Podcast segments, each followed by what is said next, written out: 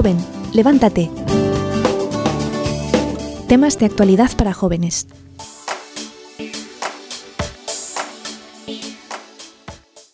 Y el día de hoy les tenemos un tema muy importante, muy llamativo, eh, con el título Cállate y escucha la voz de Dios. El día de hoy pues tenemos eh, otra persona para contarles que fue joven y falleció también muy joven. Esta chica se llama Chiara Badano o también conocida como Chiara Luce.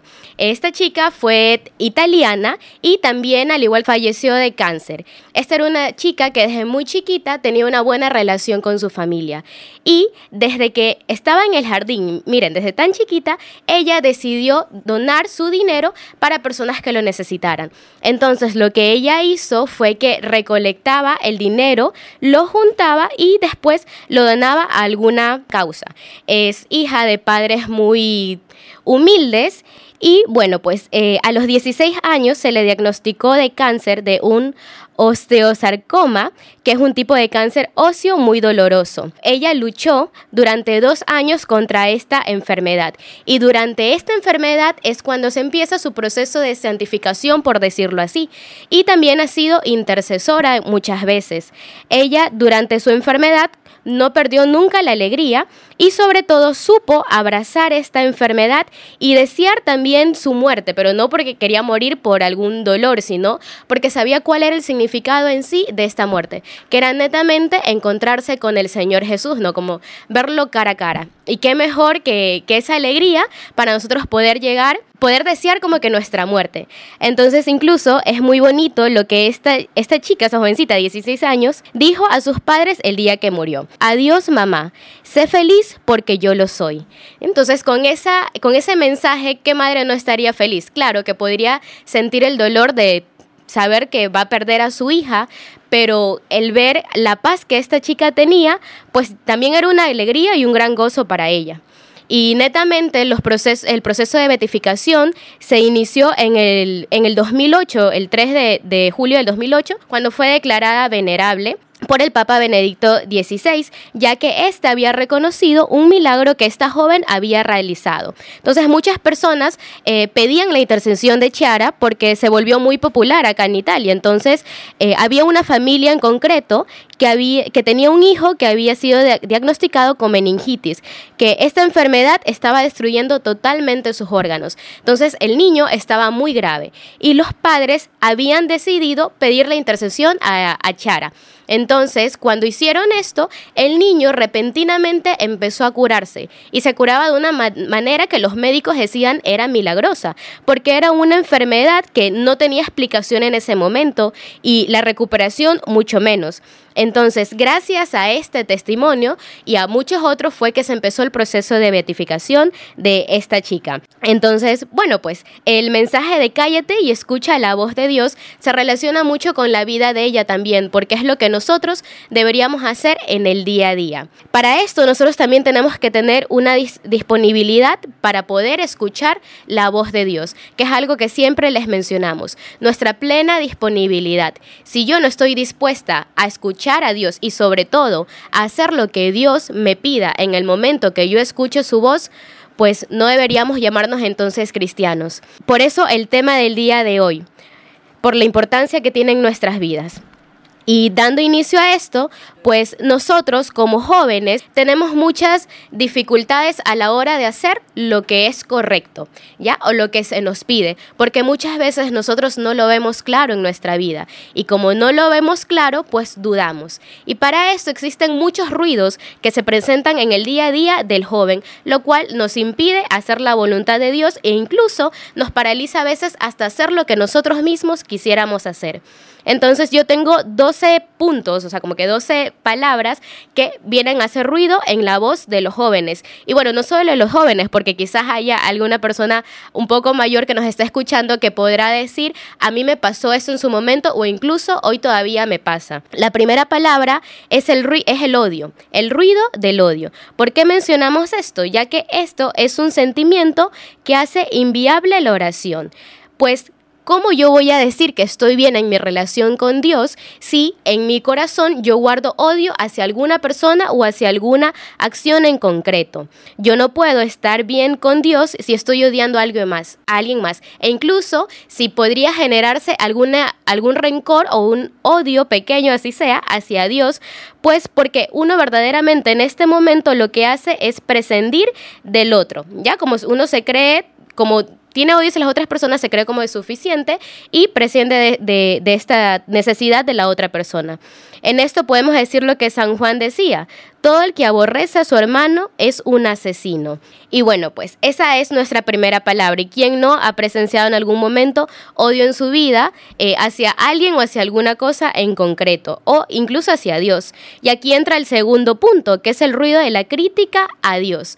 ¿Cuántos de nosotros no hemos criticado a Dios en algún momento? Y simplemente porque verdaderamente no estamos entendiendo la voluntad de Dios o no comprendemos lo que pasa. Por ejemplo, lastimosamente fallece un familiar mío, fallece mi mamá. Y yo soy joven, como soy chiquita todavía, ¿cómo yo voy a vivir mi vida sin una mamá, sin alguien que me enseñe a hacer las cosas de una señorita, en el caso de yo que soy, que soy mujer, ¿no? Eh, quién me puede acompañar en cada, en cada etapa de mi vida, quién me va a llevar al doctor, ¿no? Todas estas cosas. Entonces, como que uno a veces no comprende, dice como que, pero si yo he hecho todo bien, soy una buena chica, ¿por qué? Porque ahora tengo que vivir el sufrimiento de perder a mi mamá. Entonces aquí empiezan las críticas, ese es un ejemplo, pero hay muchos ejemplos incluso en torno a la oración. Entonces aquí es cuando nosotros empezamos a reprochar a Dios todo lo malo que nos pasa o las cosas que no necesariamente sean malas, pero que simplemente no las vemos claras.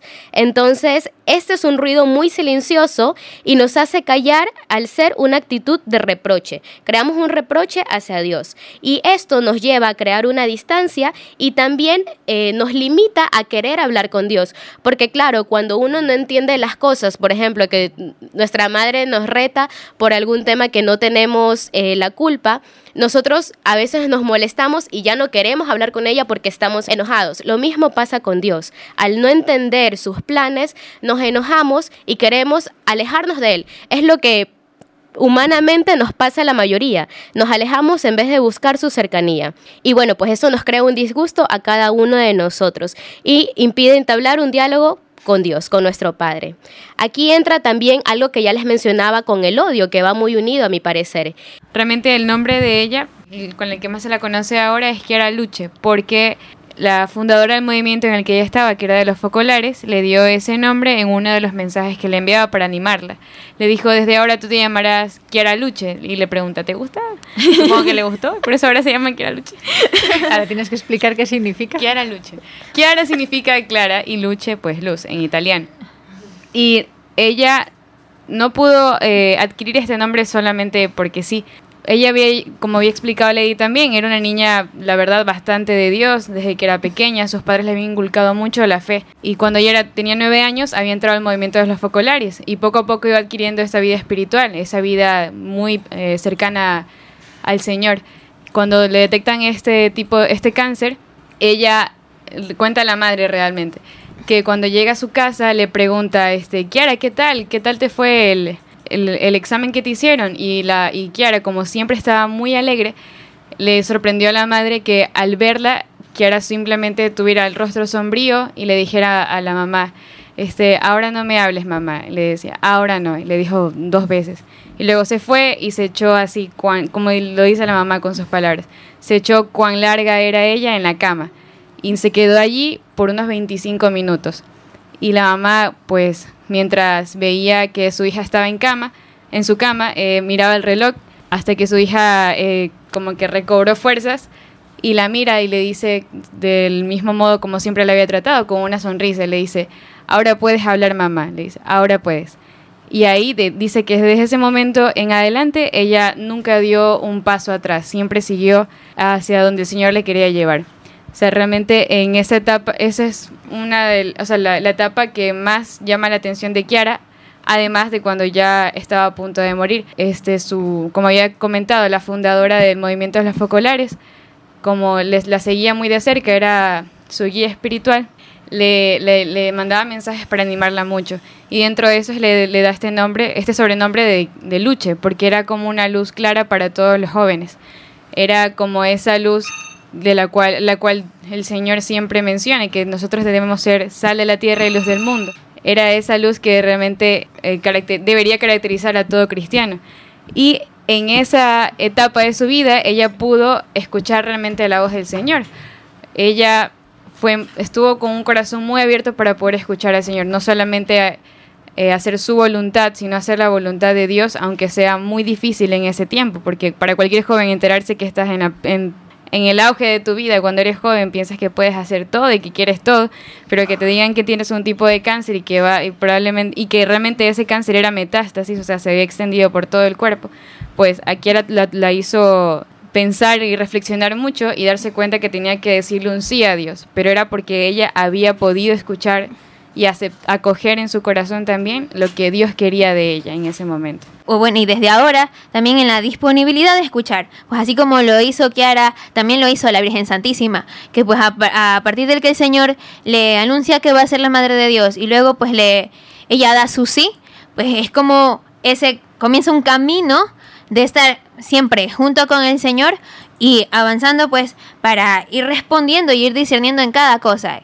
y siempre haciendo la voluntad de Dios. Entonces se dispone ella todo el tiempo a escuchar y eso es más o menos lo que vamos a hablar el tema el día de hoy. O sea que yo me dispongo sí a hacer la oración. Pues buscar el lugar donde está el Señor, ver al sagrario, o si no es en el sagrario, pues en un lugar con, con que tenga silencio, pues así también me dispongo. Pero este joven decía que también a él este, le era importante el silencio interior. Y que a veces, pues también una joven lo mencionaba, a veces no te sale, lo intentas y no te sale y pues puedes llegar a desanimarte, pero ese no es el punto, no es me desanimo y ya me quedo ahí, sino pues me desanimo, comienzo otra vez, ya está, ya, no, no me salió esta vez, pues vamos a la siguiente. Y es que nosotros podemos tener interiormente pues muchos ruidos, ya el de exterior pues lo sabemos, que aislándonos lo, lo solucionamos, pero los ruidos interiores son los más los más peligrosos, los que más molestan y nos impiden pues llegar a eso, a escuchar al Señor. Y entonces, no sé, pues podemos mencionar algunos de los ruidos que a nosotros también nos, nos, eh, pues, no sé, nos, ha- nos, nos han impedido estar, eh, unirnos al Señor. Yo recuerdo muchísimo que en mi vida espiritual, claro, al iniciar este, pues este camino sí que estás como en, esa disposición de que, claro, el Señor te pide amarle. Entonces, yo recuerdo mucho que a mí me decía, pues, a ver, ¿quién soy para ti? Pues eh, yo sí, un eres un Dios que me ama, pero al fin y al cabo yo me acordaba de todas las personas a las que simplemente es que no, no con ellas no quería, de verdad. Entonces como que les guardaba algún rencor o un odio en sí. Y entonces eso no me dejaba totalmente acercarme al Señor porque yo tenía que limpiar ello para poder acercarme al Señor que me pide amar, que me dice, yo te amo, tú también, yo también necesito de ti una respuesta de amor. Y no solo hacia mí, pues, sino también hacia todos. Y entonces, también eso en su momento tuvo que ser sanado para poder comenzar a tener vida de oración. Estoy pensando también que, claro, también es al contrario, cuando tú haces oración descubres esos obstáculos, ¿no? Como esa- Ujú. esos bloques. Y a veces eso es lo que nos separa de la oración, que cuando yo rezo veo claras cosas como esta, ¿no? Ay, pues mira, tengo un odio, tengo un rencor, tengo un, una malquerencia hacia alguna persona, generalmente es una persona cercana, claro, de la que esperabas más. Entonces a veces es verdad que te aleja de la oración el pensar, "Ya, en cuanto me meta ahí delante de la luz de Dios voy a ver pues eso, mis odios, mis envidias, mis fantasías. Voy a leer justamente lo que nos ha comentado Ignacio González, un fiel oyente, y pues también dice, el silencio en los jóvenes es una acción anticultural y pareciera que cada día se pierde más. Ujú. Hoy jóvenes hipervinculados no logran muchas veces alcanzar el encuentro consigo mismos y con Dios. Y eso es verdad, claro, cuando, cuando, no, cuando no puedes estar en silencio, te desesperas, te aburres, es como, no, ya, ya, pongámonos los audífonos y que todo vuelva a la normalidad. Es como que estuvieras una banda sonora todo el tiempo atrás de ti y que sin ella no pudieras avanzar, como que ello demarcara tu seguir tu vida y entonces no es así, de verdad. Entonces no nos podemos dar cuenta de estas cosas. También, eh, también cuando San Francisco de Asís oraba, él decía, Señor, o sea, muéstrame quién eres y muéstrame quién eres, quién, quién soy yo, quién soy yo para ti. Entonces también muchas veces nosotros nos ponemos máscaras y nos queremos engañar a nosotros mismos y queremos engañar a Dios. Podemos caer como en el orgullo, decir, oh, ya llevo 10 minutos en silencio, estoy tratando de orar, yo lo estoy haciendo muy bien, ya solamente peco tres veces al día, aún estoy luchando, pero no, no logro. O sea, nos tratamos como de engañar, pero, pero voy bien, voy bien. O sea, tratamos de solamente ver como las cosas buenas que hacemos por el Señor claro, nos quiere hablar de lo, de lo que hacemos bien también, pero también Él nos quiere hablar de qué es lo que hacemos mal para corregirnos. No nos podemos enfrascar solamente en lo que yo soy, en lo que yo quiero, sino también abrir como, Señor, ¿qué quieres de mí? Porque Dios en la oración no solamente quiere hablar, Él quiere gritar al corazón que está dispuesto a escucharle. Porque tal vez Dios nos quiere dar muchas cosas, pero como tenemos el corazón cerrado, entonces Él no puede entrar en ese corazón repleto de cosas. Tenemos que vaciarnos de nosotros y que sea Él quien hable, que sea Él quien grite. Pues otro ruido que se puede tener por ahí es el de la envidia. Porque, claro, tú ves a, Marta que ella está haciendo todos los quehaceres y se para un momento y dice, Señor, pues dile a ella también que haga algo, pues yo solita estoy haciendo todo. Entonces, claro, el Señor le dice, ay, Marta, Marta, Marta. ¿Por qué te afanas? Estás nerviosa por tantas cosas. Exacto, y le dice, pues María ha elegido la mejor parte y no le será arrebatada. Entonces, podemos estar en, en ese punto en que, claro, el ruido de eh, no reconocer mis propios talentos y estar negándolos, pero estar viendo constantemente al otro, pues eso eh, me hace ver tal vez no necesitada de Dios o, también ello me, oculta, me, nubla la vista de no poder ver a él, de no poder hablar con él, porque estoy constantemente ahí, o encima del otro, o eso, como no estar contenta conmigo misma. Es que la vanidad, ¿verdad? También tiene como una dimensión de vanidad espiritual. Como si uno dijera, oh, qué fastidio me da que esta persona, eh, pues tenga más éxito, tenga incluso, incluso pues en, el grupo cristiano, en la parroquia, yo qué sé, la vanidad espiritual también existe, ¿no? O sea, me mm. gustaría pues poder demostrar más de lo que soy capaz de demostrar y me da rabia que esta persona, pues yo qué sé, entonces es como una competición, llevamos digamos la misma, el mismo espíritu competitivo que vivimos en la sociedad, pues lo lanzamos en la oración y nos y nos hace muy satisfechos. Yo creo que, como decía antes, todo esto em, nos aterra a la hora de ponernos a rezar o de encontrar silencio. ¿no? Hoy, en el, hoy el tiempo de ocio y de encuentro consigo mismo nos provoca temor, exactamente. Porque encontrarse consigo mismo es entrar en lo profundo de una realidad que muchas veces no queremos asumir. Me ha leído el pensamiento. Es que ese, ese, es otro ruido, el miedo. El miedo a, porque no estoy confiando en Dios. Entonces estoy queriendo poner mis seguridades y hacer mis seguridades y construir mi castillo, uh, o sea, en arena de verdad y no en la roca. Y entonces se me va a, en un momento se va a derrumbar todo, pero es porque yo misma estoy construyéndolo así. No estoy creyendo en que Dios es el que puede hacer esto, en que Dios es el que me provee la oración, sino que yo con mi fuerza, yo soy la que puedo hacer la oración. Pero estoy ocultando un miedo, un miedo de abrirme totalmente al Señor. Entonces, pues ese es otro ruido. Y que sí que también se puede ver, pues, eh, tal vez en mis preocupaciones. ¿Qué, cuáles son mis preocupaciones? ¿Qué es lo que está acaparando mi vida? ¿A dónde yo estoy? pues donde, donde está tu, tu corazón, ahí está tu tesoro. Ajá, exactamente. Entonces, pues yo puedo estar en un momento en que hay otra cosa que está absorbiendo mi atención. Y entonces cuando llego a la oración, es que no puedo todavía ver al Señor, no puedo todavía estar con Él porque mi corazón está allá, está en donde eso ha absorbido mi atención. Imagínate si Cara eh, Luche hubiera, ¿verdad? interpuesto sus miedos porque claro, afrontar una enfermedad de estas no hubiera interpuesto sus, sus ideales, ¿no? Sus, sus, preocupaciones, entonces qué va a ser de mi cabello, incluso, ¿no? De mi es verdad. abogada, pero de, mi carrera, de mi, de mi vida, ¿no? De mi deporte, qué va a ser. Si ella hubiera interpuesto esas cosas a la oración, jamás hubiera encontrado la paz y hubiera incluso tenido un reproche hacia Dios, ¿no? Pues Dios, yo que te he servido y te he sido te he intentado ser fiel y tú me truncas la vida, me truncas mis ideales, mis proyectos. Es decir, que qué curioso, ¿no? O sea, ella tuvo que rezar afrontando todos esos barreras, ¿no? De miedo, de, de, de, preocupación, de, todo, para poder encontrar la paz. Y ya desde ahí, pues, era dueña y señora. sí, otro, otro ejemplo de lo que está diciendo la hermana Isabel. Justo ahora estoy leyendo un, un libro de lectura espiritual que trata sobre un sacerdote que le cogieron preso en la Segunda Guerra Mundial. Era un sacerdote polaco. O sea, él ve que tiene que hacer misiones y que tiene que ayudar al pueblo ruso y al pueblo polaco en la frontera para poder evangelizar.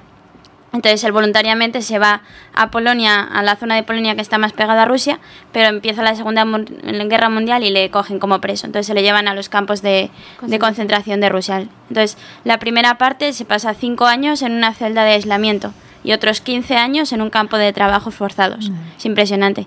Entonces como realmente él va viendo, o sea, cuando él está en la celda de aislamiento, él ve que, claro, lo primordial de, para mantenerse en pie y para seguir fiel es la oración. Y cuando puede, celebra la misa, pero no siempre puede. Entonces, como va rezando y le va dando fuerza a Dios, hasta que un momento llega tal confusión y está él tan mal que niega, ¿no? Y se niega de, de Dios, realmente se hace, como, se hace pasar como un espía del Vaticano. Entonces se da cuenta, firma todo lo que le piden para que le liberen, ¿no? Porque el miedo es tan grande que... Pero en ese momento Dios le da la gracia de decir todo es falso. Y aunque lo dice, claro, una vez que está firmado ya, pues Claro, tiene que puede. seguir adelante. Entonces le envían 15 años a un campo de trabajos forzados, allí en, en, en, vamos, con un frío. Siberia. sí, en Siberia, tal cual. Entonces allí es impresionante como el valor que tiene, a pesar del miedo de, de lo que pueda pasar, como es eh, su refugio y su salvación, la oración y la celebración de la Eucaristía. El que era jesuita cogía a- de uno en uno a presos para poder ir dándoles ejercicios espirituales, porque veía que la oración era fundamental para que pudieran seguir pues vivos y espiritualmente, ¿no? Entonces es como, y por ejemplo celebraba la misa pues en la cama tumbado con una amiguita de pan o celebraba la misa mm, en cualquier sitio porque no podían tampoco verles en grupos porque si no enseguida sospechaban. Y era impresionante, o sea, el valor de la oración y como a pesar del miedo que tenían, como él sabía que era su salvación y cómo podía salvar su alma. Mm. Sabes que me sorprende muchísimo porque eso también pues puede ser, puede haber sucedido, lo contrario, pues ya es mi debilidad, ya fallé, ya me quedé aquí y, y ya, pues no es posible para mí, no, no lucho por más. Entonces claro, ese ruido de debilidad, de decir, pues mi impotencia no me deja avanzar, pues me hubiera quedado ahí, pero pues como le ha pasado, como lo que la hermana contaba, pues en cambio es, lo contrario, o sea, ya es verdad, fallé, ya dije hasta aquí que todo ya estaba, pero el Señor lo utiliza siempre de las cosas malas, pues salga algo bueno, de verdad. Y entonces pues nos ayuda a avanzar.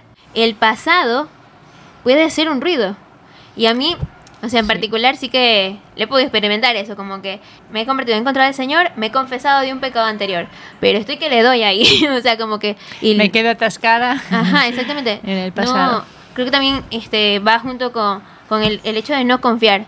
O sea, yo sé que me confesé y fue una buena confesión, hice mi penitencia, luego comulgué y sigo comulgando, pero todavía como que el diablo se el diablo pues por ahí mete cizaña y está como haciéndome desconfiar del Señor. Si ya el Señor me perdonó eso, yo para qué voy a seguirle dando vueltas? Ya está, ya el Señor me lo perdonó, que lo tengo que purificar, sí.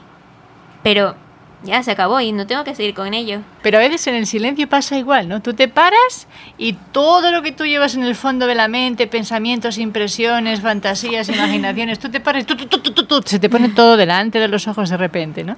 Entonces tú te puedes dar cuenta que te has pasado igual 15 minutos que ibas a dedicar a la oración simplemente repasando y poniendo orden en la trastienda de tu... sales de la oración y no has dicho ni hola señor. No has dicho ni una palabra. Eso que sí, sí, sí, te has arrodillado. Pero, pero ha sido efectivamente una, una película que te ha pasado por delante de los ojos. Ujú. Y Yo creo que es aquí donde nosotros nos toca pues aprender a acompañarnos a nosotros mismos. Como no simplemente pues ya eh, hago silencio y ya estoy comenzando la oración, sino pues eso, no tener miedo también de profundizar en nosotros. Que justamente lo decía Ignacio. Pues yo necesito este aprender a interiorizar, a profundizar, a que no a no quedarme en superficialidades, que muchas veces pues, también nos, nos recomiendan los santos y pues también muchos lo han vivido, la oración continua, ¿verdad? Entonces yo en mi en todo el momento de mi vida, pues yo estoy totalmente en presencia del Señor. Habrá que sustituir ¿no? los pensamientos tontos por Yeah. lectura, buenas lecturas. Sí. ¿no? Además que Dios mismo como que pide como en el corazón un poco del silencio, porque cuando tú a lo largo del día tienes como muchos espacios que es, claro, la, ora- la oración, el momento ideal para hacerlos en la capilla o si tienes tiempo para ir a la iglesia o lo que sea, es como el momento perfecto, pero también Dios a través de las personas habla mucho, Pues a veces el Señor da el don de verdad, el don de silencio, pero otras veces pues Hay que la, ponerle- la mayoría de veces hay que ponerle mucho esfuerzo, exactamente, Carlita, hay que ponerle mucho empeño.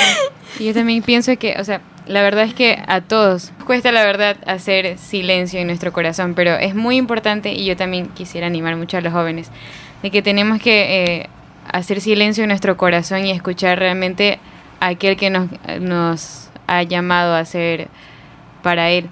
Porque realmente no vamos a encontrar nuestra verdadera felicidad si no es estando con Él.